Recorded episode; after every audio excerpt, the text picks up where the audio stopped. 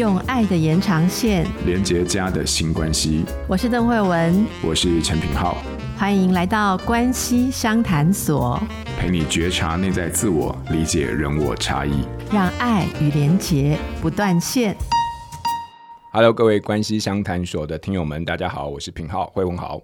大家好，我是惠文。好，我们今天关系相谈所请到了一个大媒体人哦，他拥有四十五年的这个非常资深的影剧记者的资历，然后呢，报道与访问过非常多家喻户晓的大明星，也见证了国内影剧圈的这个发展的历史。同时呢，他也是一位作家，出过五本这个励志，然后有非常暖心的作品。我让我们今天欢迎我们关系商谈所的来宾艾伦姐。Hello，艾伦姐，你好，你好，两位主持人。都好，我高 艾伦。今年三月份的时候，就是艾伦姐呃出了一本新书，叫做《委屈是一道隔夜菜》。哇，书名好棒！对，这个先跟大家预告，就是我们今天呢、啊，在听完今天的节目之后，听众朋友只要在许愿池留言，然后分享你今天听到觉得很受用的观念，好，那你就有机会抽中艾伦姐的这本新书。好，委屈是一道隔夜菜。艾伦姐这本书的书名我觉得很有意思，隔夜菜哦。隔夜菜，你想要表达，因为隔夜菜像这作为也也是主妇的一类哦。隔夜菜有时候有两种情况，是一种就是说隔夜菜。要够腾腾的来加，就是要把它加热再来吃。好，那你的委屈就是一炒再炒，然后咀嚼回味，然后就越来越酸。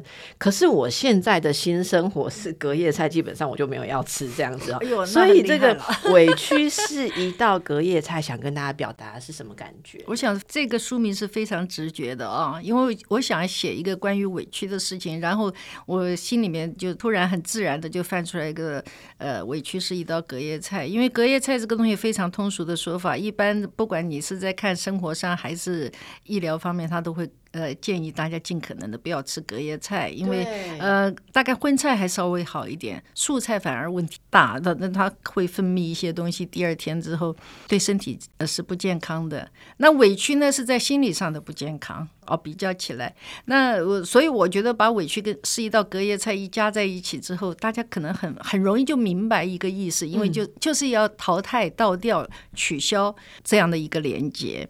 因为到朋友面前，我们大家相互聊天之后，每个人都会有自己生活上的不尽如意。那不尽如意当中，有些事情可能只是你的遭遇到的事情是确实需要解决，有一些真的只是心情上的。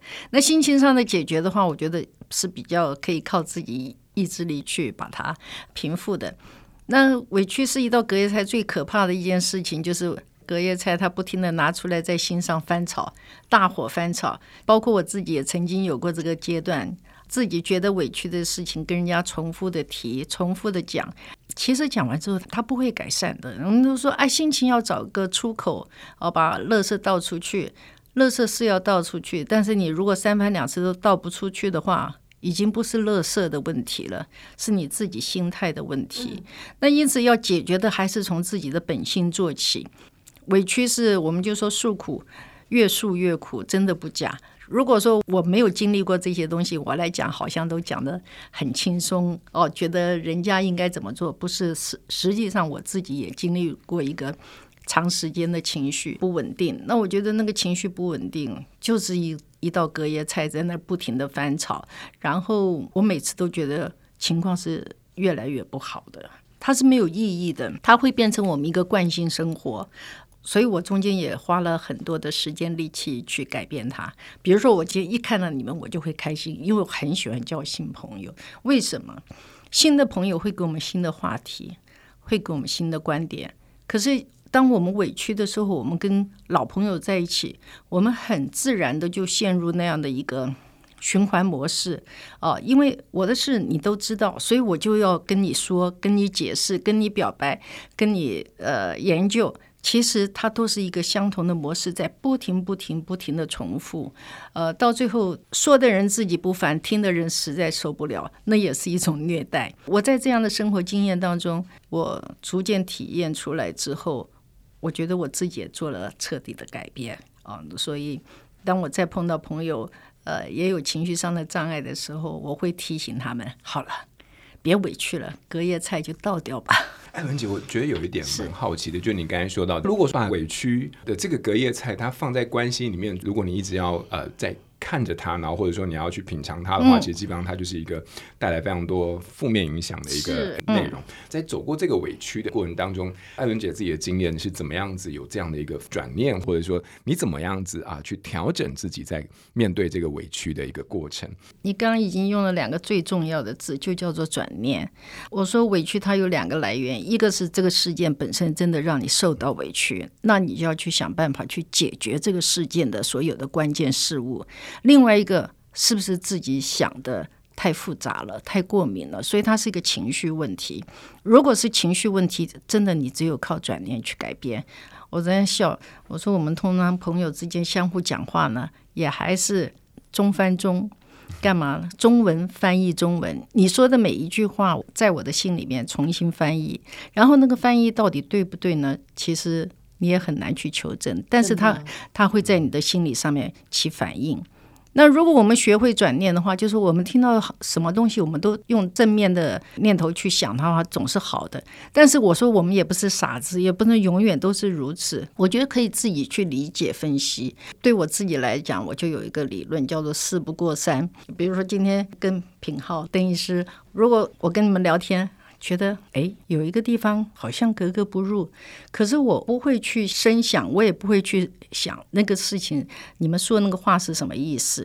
然后有一天我们做了朋友，我们继续想，哎，两次，哎，会不会邓医师慧文对我不是那么友善？而假如我这只是举例，一次两次，到第三次再发生的时候，哦，我大概跟他们没有缘分，算了，不做朋友了。嗯，可是这个事情有没有可能是误会？当然有可能是误会。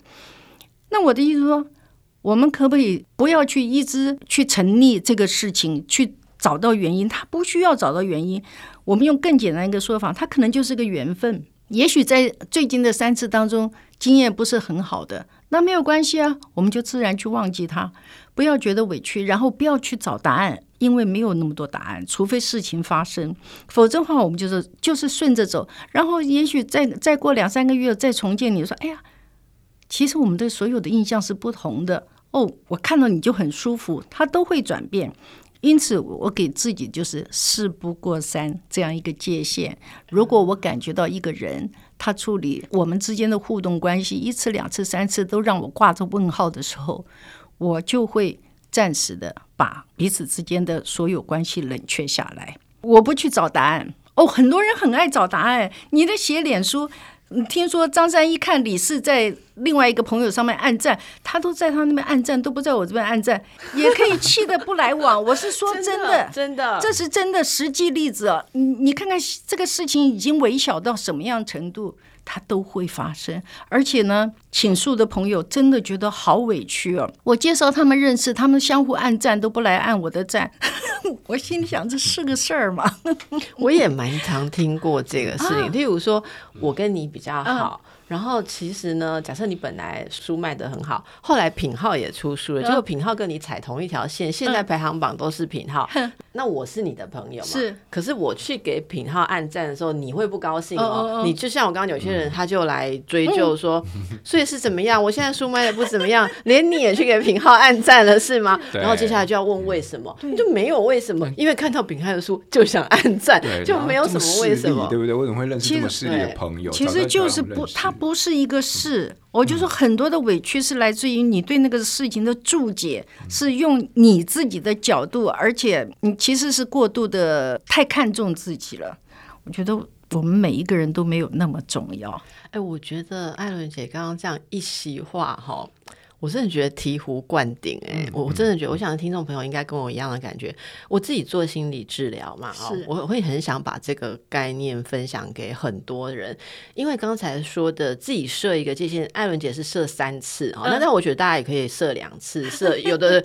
有的心软一点的设六次也 OK，但是我觉得这是一个很棒的做法，就是我给我自己一个承受的限度，它也够开放。也许三四次我调试过来，也许事情是 OK。可是如果呃三次我还觉得不舒服，你刚刚说挂上问号，我觉得很棒，就是挂上问号，那我们就给自己先冷却，不要一直再去追问为什么。我觉得这个想要追问为什么。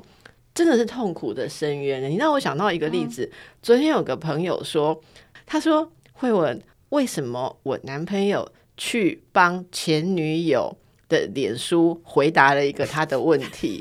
他说为什么？我说是什么？为什么？然后我就问他说，你现在是要我讲你男友为什么会去帮前女友按赞？我说啊，我怎么会知道为什么？你要把你男友找来跟我聊嘛？他说他不会去跟你聊。我说那我怎么会替你知道为什么？他说不是，让你帮我想想为什么。我说你既然想不出来为什么，我说你想多久？他说他整夜都没睡，已经想了一整夜。就像艾伦姐讲的，就是他为什么要问这个为什么？我觉得他应该问的是自己这件事对他的意义是什么。然后如果他真的觉得要沟通，他可能看他要不要表达，去决定这个事情。然后如果三次，我觉得这方法不错，我等一下赖他。就是如果三次。他还是觉得没办法沟通，这个男生跟别的人相处的方式，他还是不愉快。他自己可以做一些怎么样稍微比较呃抽离或者是冷却观察的动作。我觉得远比问为什么好。那我昨天真是给他读到后来，我说那我还得认识你男友的前女友，我才了解他的魅力怎么那么大。为什么？你要问为什么何其大，对不对？对对对，这个做事情要常常问为什么。做人要常常憋着，不要去问为什么。金句又出来了，真的是这样。我刚刚听到艾伦姐，然后跟慧文的这个整理，嗯、我突然有一个观点啦，就是说，好像我们非常执着于，就是说我当我们在问为什么的时候，其实我们最后指涉的对象都是自己嘛。就是为什么我的男友会去帮他的前女友，呃，你知道就按赞或回答问题，呃、指涉自己还是指涉自己，就是说其实是在。其实这个问题的本质有一个，就是说，为什么我们在这段关系里面，他可能有非常多的遗憾。比如说，为什么我的男朋友会这么做？难道是这个关系不够有安全感吗？他不够在意吗？你知道，就有一个主体，就是说，其实我在意的是我自己在这个关系里面究竟他是怎么面对。我好委屈，嗯、就艾伦姐讲超难过的，然后对，然后隔夜的委屈了。嗯、再回到艾伦姐刚才说的，就是说，那这些东西很多时候你问到底的时候，其实就是我感觉从艾伦姐的啊、嗯、这本书名，其实就传递出了一种豁达，就是说没有那么多为什么啦。其实你也不会知道为什么，你不用纠结在关于你自己的这个好奇，或者是这么多的问题。背后一定要有某一个答案，那个答案其实有时候好像反而是反映出你对自己的某一种不安全感，或者是某一种你知道就是担心或者是害怕在关系里面。反正我看到的是艾伦姐的这种豁达。刚才艾伦姐说不要把自己看得太重，因为刚刚讲到这个，那就直接续到我们其实本来有要问艾伦姐，就是。这是一个，我刚刚的例子是一个爱情故事。其实书里面有谈到照顾爱情的秘诀哈。嗯、你说任何年纪都不要放弃爱情。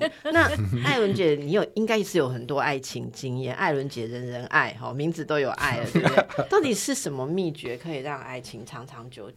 我想，不管任何条件下，到最后两个人可以长长久久，就是相处舒服。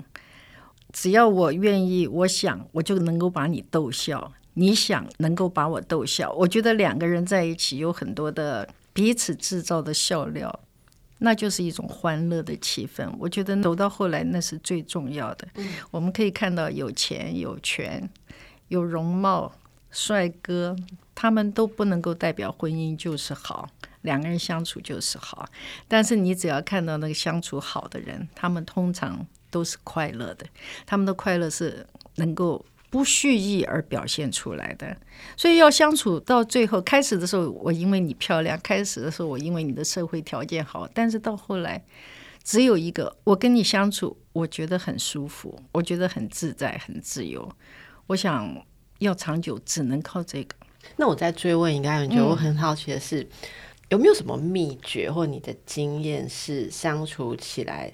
能够让彼此舒服，我觉得像你刚刚讲的，如果我很喜欢把委屈第二天再拿来复热加热，一直反刍，我可能就很让人家很痛苦了，对不对？人家一件事情让我不高兴，我可能要反刍一个礼拜，逼他吃吃吃隔夜菜一个礼拜，这样就会很痛苦。那我想象的是这样，那有没有什么你经验当中，然后你也看很多很多。访谈过很多人的爱情关系，对不对？看过很多，但是我经历的很少，所以呢，哦、你问我未必是正确。但是我觉得，呃，幸福的人开心的人跟不开心的人，其实他们都会有相同的模式。如果一个彼此感情的关系不好的话，他可能有很多原因。但是彼此感情好的，其实他们的共同点聚焦的地方就是非常的不是那么复杂的。嗯嗯，我觉得就是相处舒服。呃，这个舒服没有什么秘诀嘛？你去想想，你看到一个人你就觉得开心，这有多重要？但是真的是对盘不对盘的问题嘛？那为什么对盘不对盘呢？你刚开始哪一个哪一对婚姻跟感情是不对盘？都对盘啊，都对盘，活生生从对盘到不对盘，后来才翻盘。活生生从那个 我愿意为你去死，到后来我非要让你去死，对不对？这个都是它是非常两极化，因为感情是这样。我们不要再相信感情出问题一定是有一个介入者或什么，他有他真的甚至于变心都不是变心。就是我真的相信这个，我爱你不是我能够控制的，因为我爱你，我就是爱你。我跟你在一起，我所有状况就是舒服的，就是让我嗯、呃、念念不忘，就是让我想要黏着你。有一天我不爱你的时候，其实我也不是能够控制的。嗯，我觉得相互之间都这样，所以万一我们成为一个被人家离开的人的时候，真的你难过是要难过，难过一段时候就好了，不能难过太久。我觉得真的，因为。呃，感情如水，它在不同的容器里面，它是会有变化的。哦，当然，我以前年轻时候是不会相信了。我后来经历这么多，最重要，我听了太多太多的故事，在不同容器当中是会变化的。对，如果你很在乎的人，他对你没有相同的情感，真的不要长久的难过，那就是你们中间出的那个问题。那个问题不在于你好或你不好，那个关系的转变。跟你们相互之间的各式各样互动的结果是有关系的。你又说，哎，因为怎么样？因为他心动对了别人，所以他对我不好。我跟你讲，其实我从来不相信有这么单纯的改变关系。是，是，但是建立关系到后来，我们本来说建立关系是困难，没有到后来一个好的关系，它就是一个我们相处愉快，愉快让我不想离开你。但是不愉快，它会有太多太多原因了。对不对？我喜欢吃西餐，你天天要叫我吃那油腻的中菜，我也火大。时间长了，你完全不不照顾我的生活啊！这这是微小的，那很多很多，它是很多事件的累积。所以您问我说的诀窍，因为所有的感情模式没有办法说用一个统一标准是适合每一个人的，它是没有办法的。嗯，不然很容易了。对。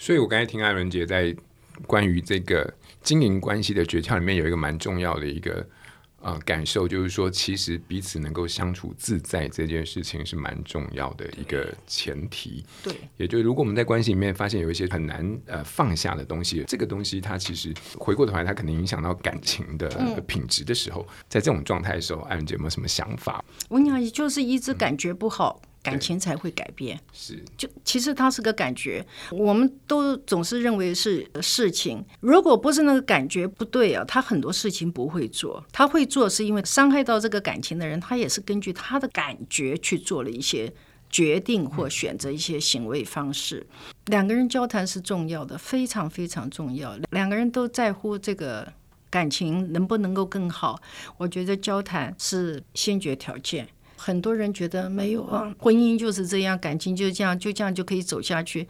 但是我们要的不只是走下去吧，我们要的是好好的走下去吧，就是要求标准看一样不一样。所以现在呢，好像这个社会比以前要复杂一点，所有事情它都不是那么单一性的选择，因此，嗯，受到的那个吸引力，它甚至于不是个诱惑，它只是一个吸引力而已。并不是有一个什么极大魅力的事情在影响你，而是我们习惯了在所有的社会关系当中去找寻我们觉得哎呀很新鲜的事情去做尝试，把自己生活弄得乱七八糟，就是这样。人还是要有核心思想吧，就是说你你希望你有一个什么样的生活，你你周围的所有的转变，你都能够在你的核心思想当中是可以成立所谓的逻辑。就是如果我们都彼此在乎对方的话，以这个为前提，我们应该要好好的进行对话。很多夫妻不讲话，哎，有一种他是真的是默契非常好，他们两个很安静、很沉默，他们觉得呃这样子很舒服。我说过，舒服真的是非常重要的。有的人因为讲话而舒服，有的人因为沉默而舒服。你你了解我，我了解。我们中间没有障碍，什么事情我一个表情你就理解了，那是也是可以。就说用语言，当你的沉默安静方式对对这个感情有伤害的时候，你可能呃，也许不是就只是讲话而已，你要用很多方法去调整。穷则变，变则通嘛，这都都是。道理嘛，因为我跟我先生说，我告诉你，你什么都不要做，你只有一个任务，就是让我开心。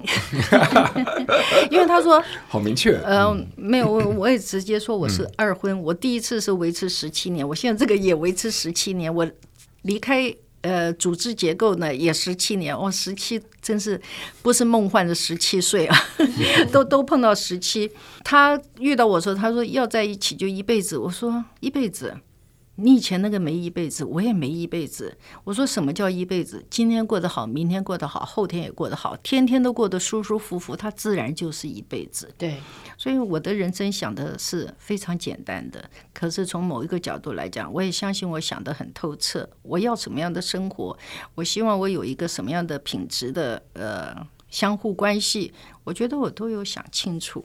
但是我不是个经验丰富的人，你不要看着我，我就这么两次而已。十七年里面的经验很丰富，对我我刚刚听得很入迷。我很入迷的是说，很多人就是今天才遇到，然后就开始在想说，呃，一辈子哦。艾伦刚刚讲的时候，我感触很深呢。有些人是今天明明相处的好好的。他突然拿出一些问题来刁难对方，因为他说，如果这一点没有处理的话，以后会有问题。这样就是他已经想到未来，嗯、可是为了要吵吵未来，今天就打坏了。嗯、那可是我刚刚听到，所以什么叫一辈子？今天好好的，明天好好的，后天好好的，那就会自然就会延伸出好好的一辈子。嗯、我觉得这是哲学了。嗯、我想平浩应该也看过很多人是。明明今天可以不要烦那么多事情，却开始在指责对方说：“哦，你你今天怎么样？”像我看到婚姻之商里面很多，就是你听不太清楚他现在的争执，为什么现在需要争执？可是有一些人就有一些很远的考量。你看，我我随便举个例，有人都跟我抱怨说，他的另一半走在路上，如果有美女走过去，他眼神都会飘。好，然后他就一直在智商里面要讨论这件事情。他先生就说：“我眼神飘完了，不是都回来吗？然后还不跟你走回家吗？我有发生过任何事？其实他们交往、婚姻，其实这个男生就是。”八点去上班，五点半回家。八点去上班，五点回家。假日也都在家里面，然后就是家庭生活。他其实没有任何可疑虑的事情，可是太太就一直吵，一直吵，一直吵，吵说他眼睛会飘，漂亮女生。我问他说：“是本身飘漂亮的女生这件事情让你觉得不舒服？”他说：“不是，这代表了他未来有一天我人老珠黄的时候，他就会跟漂亮女生怎么样。”好，那是一个未来的事情。可他们现在每天吵这个，吵到刚才你说的，今天也痛苦，明天也不是这么严重啊。对，然后每天都痛苦，自然就没有一辈子啦。嗯，我我觉得这刚刚这个，我就想到的是蛮妙的一个例子。那你的这个女朋友？要好好反省检讨自己。你要是我看你的书，我现在都是快速扫一秒就回来。谢谢。我心里想，我先生要是有闲情逸致看漂亮女生，我会很高兴，因为我也看漂亮女生，对，我也看很帅的男生。还有一个，一个在视觉上的欲望都没有的人，其实他是老化的非常严重。他不管身心，他都是老化。哦，所以我就说，我们不要把事情翻译错误。我们不要把一种好的状况解读成它只有负面的，呃，你的意思是说，这位女性应该要想，哇，我老公好健康哦，对呀，现在对于这个好健康哦，好活泼，你看美好的事物还存在着浓烈的兴趣，对，应该是这样才对耶。而且看，呃，赏心悦目，其实不不是美女俊男，那很多东西赏心悦目，我们都会多看啊。那我看到帅男，我也会多看两眼。漂亮是大家都要欣赏的啊！你不能说他的视觉跟他的感觉有美感的时候，你就认为他在进行某一种阴谋或者犯罪的期待，这是不行的。对，你就会把日子搞坏。呃，男人会没有活力的。真的，真的解套了，解套了，一语道破。我们宁可要一个活男人，不要一个死男人，对不对？哈，对对对。你去看是有活力，但是你突然太爱美的话，那他太太是也是要小心一点。这样子，哦、要提醒。如果不是像品浩三百六十五天几十年来都这么帅，突然变帅的，你就要担心。对对哦，我肤浅了，糟糕，我开心了。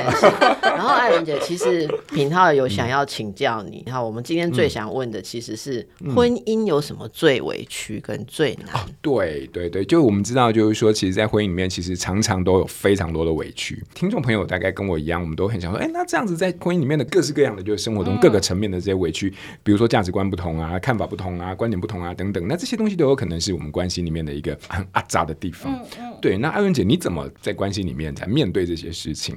讲实在，我当然会有两次婚姻，因为我是不受委屈的人。哦，就是当委屈你就把它 fire 掉，这样子。嗯，没没有，我是讲事不过三这种，我会努力沟通，因为我在乎，我相信感情，我相信爱情，我相信婚姻。我到现在为止，即使我曾经受过伤，我依然相信。我觉得我们没有把沟通做到。比较能够拯救我们之间的一个关系。那到底哪里犯错？其实我说过，我连一个十七年的婚姻怎么结束，我后来想想，我都糊里糊涂的。我只是说，哎，这个方式不适合我的标准。那我们当然会有我们的成见，但是婚姻里面，如果我们要讲的，我想我的问题是在于，我可能对感情的浪漫是有我的一个既定标准，它不是对的，可是是我坚持的。那另外有些婚姻里面，他们是确确实实遭遇到委屈的状况，比如说财务关系的委屈，嗯、呃，双方家庭背景的委屈，男人对女性的家庭暴力，甚至于所谓的冷暴力，你回来不跟他讲话啊，你把他冰冻起来，那真是比那个后宫佳丽还可怜。那女生对呃男生可能在很多场合的时候不顾颜面的发飙，这些都是极度的委屈。那我们认为，偶尔发生的话，你可以去道歉，你可以去修正自己。但是很多人认为他对对方造成的伤害是你想多了，不存在。我讲一个最简单的那个例子，我有一对朋友，应该算是误会，就是先生正在事业忙碌的时候，他必须每天晚上有很多的应酬，然后就因为这样子造成了一些太太认为很严重的耳语。那所以后来到最后就。分开了。那分开之前，我们都有跟他跟太太讲过，你不能分开。你你的先生是国宝，我们没有看到过这样。所有一切通通都是你。我们说现在的男人，如果他的感情有变的，只要无情，必定无义。我们说他所有东西都给你，这就够了，你就不要再讲话了。但他还是坚持分开。分开之后，他们因为有小孩，所以他们偶尔必须要见面。本来是每次见面都还是不开心。有一次，他们大概谈小孩的呃教育问题的时候，就约着喝咖啡。喝咖啡完了之后，那个时候已经过了两年，太太也心平气和了，不知道怎么又提到旧事，说他就说了一些之前没有跟先生讲的。那先生听完之后就说：“我不知道我伤你这么深。”我真的很抱歉，因为他这样一个，我真的很抱歉，因为这一句话，他们复婚，重新再办。那、嗯、太太以前生气的时候讲，就是说这你还不认错吗？先生说，我错了，我错了，好吧，我错了，好吧。你认错的态度，在这样的关系当中是无法得到友善结果。两年之后，因为先生很说，我真的很抱歉，他们复婚了。到现在幸福美满，所以中间这是一个误会。那我们也常常讲“少年夫妻老来伴”，有一句话叫做“中间那一段怎么办？” 真的，对，中间会发生很多让我们手足无措的事情。那只要他没有真正的伤筋动骨的话，我觉得通通都有转缓余地了。哦，但是只是我没有办法跟二位说啊，呃，婚姻里面的委屈一定是哪一种模式？它是个申论题，它不是个选择题。我们很很难用三言两语说，哎，这些问题，因为其实每个人，我刚刚就讲，每个不好的关系都出现很多不同样貌的问题，可是每个好的关系都有一个共同焦点。我们要请大家记得。这个原则。哦，这是我觉得这是一个可以运用在各种状况的原则。嗯嗯。那其实听艾伦姐聊。时间很快就过去哈，艾伦姐，你知道我们节目，因为我们请来的来宾都非常擅长过生活啦，是，所以就希望您可以给我们听众朋友一个新的练习，有没有每天可以做一点什么，帮助自己不再一直有这个使用委屈的坏习惯？你只要，如果你是在两个人的共同关系当中，你每天。呃，尽力做一件事情，这个事情是我一直要又没有得到的，偶尔得到就也不是那么平衡。但是我自己很努力。你每天要做一件事情，让对方大笑，随便是什么，说笑话也好，去捉弄他一下也好，去为他呃做一个什么东西。我说过，是你让他大笑啊，你不要弄弄错，说一定要让对方让你大笑，就是我们先从自己做出发。能够大笑的婚姻真的是不多。刚刚艾伦姐的提出来的这个新练习，我觉得是一个提醒，就是说我们太多时候看到婚姻当中非常现实的一面，但是我们很少有一个这样的经验。那我相信，就是回到刚刚。艾伦姐说的，就是当这样的一个经验，大笑的经验多的时候，或者是快乐的经验多的时候，有时候它可以综合一些生活当中其他的苦，在跟关系里面奠定出某一种甜。哦，那我相信这个东西，哎，它真的是一个我们可以尝试，而且我们可能搞不好已经忘记很久的一个在我们呃这个感情里面的一个曾经的回忆。对，那我想或许今天我们就把。这个新练习啊，就是你要想办法啊，呃，你你可以试试看，你不用一定要做到非常好笑，但你可以愿意去试试看。对，呃，在关系，真的跟你讲哦，关系相谈所录到现在，我觉得今天的新练习是绝对会带给大家新的生活，可是不容易的，很难很难。每天 要想，我现在心里想，我现在心里好紧张，我想说，天啊，你知道把品浩弄笑蛮容易，我今天回家怎么把我老公弄笑？我现在一直在想，我还真没辙哎，就是。太熟门熟路了嘛，所以为什么夫妻就就无趣就是这样子？所以，但一个重点是我们把它弄笑，我们不要去期待他把你弄笑，因为我真的不期待。对对对，因为如果那样的话就会产生纠纷。笑了，你知道，好的关系是互动的，真的都一个人做。像我，我也会做的恼羞成怒，嗯、但是我我就说，现在我就什么事我来做，我不要去想你了，我就觉得好受一点。嗯，人家说，嗯、呃，感情不是我让对方快乐，不是我的责任，嗯、对方让我快乐也不是他的责任。嗯、我觉得不要这样子想。嗯、你既然选择一个固定的对象，哦、你也想让自己过得好，让对方快乐，难道你不会跟着快乐吗？嗯、对，也许我有点一厢情愿吧。其实我在在我们家。也施展的并不是很好，呃，突然感到有一点信心，有一点安慰，这样子。好，那大家就跟我们一起，现在想想看你今天要用什么方式，然后在关系当中让另外一个人可以开心的笑。哎，其实艾伦姐，你刚刚讲说突然有个灵感，哎，不一定对伴侣、对长辈、对孩子是啊，也是一样，对不对？是啊，就是其实孩子常常，因为我们的听众朋友很多是父母，我们是亲子天下嘛，很多的孩子。是会想方法让父母笑，但是父母有没有常常想方法让孩子笑？我觉得在孩子脱离襁褓阶段以后就很少。当他们是小婴儿不会讲话的时候，我们每次一抱了个小婴儿，就想要弄他笑。对。可是长大之后，你却一直想要弄他哭，跟他讲功课啦、学习啦、生活习惯哦，是不是可以把他回复到那种感觉？你想要弄他笑哈？今天回去大家请想着你的伴侣就是你抱着的小婴儿，你要怎么逗他笑？这是一个非常好的尝试，我觉得真的。非常呃鼓励大家可以试试看，搞不好在这个过程当中，你就会发现，哎，我们已经找到很久没有共同有的那样的回忆跟经验了。对对对，因为当然留了很多的重要的内容，要大家自己去看书。对，然后诶，要跟大家详细说一下抽奖讯息哦。对，我们在节目一开始的时候说，如果今天你听完节目，在我们许愿池里面留言任何一个让你印象非常深刻的这个、呃、内容的话，就有机会参加我们的抽奖。出版社准备了五本证书要给幸运的听众。那我们的留言呢、就到六月十号截止。那六月十七号的时候呢，我们会在这边公布幸运的读者。然后呢，你只要留言，你就有机会能够得到这本好书。那在这边非常希望你可以是我们抽到证书的幸运听友。好。所以今天非常感谢艾伦姐，没有，谢谢你们，谢谢。你们。哎呀，你们的笑容就好可爱。所以我得到很多启发，我真的觉得我人生可能有转机。真是一个有礼貌的主持人，想尽办法让这个来宾开心。我我真的是很真心，艾伦姐，我是一个很刁难的主持人，真的 真的。有当他这么说的时候，真的就是他得到了 inspire 这样，学到很多，嗯，学到很多。感谢艾伦姐，没有没有，谢谢你们两位，谢谢谢谢艾伦姐，那我们就下次见喽，拜拜，大家哟，拜拜。亲子天下 Podcast，周一到周六谈教育、聊生活，开启美好新关系。欢迎订阅收听 Apple Podcast 和 Spotify，请给我们五星赞一下。也欢迎大家在许愿池留言，告诉我们你在每周新练习的时间中，生活有了哪些改变和发现。关系相谈所，我们下周见。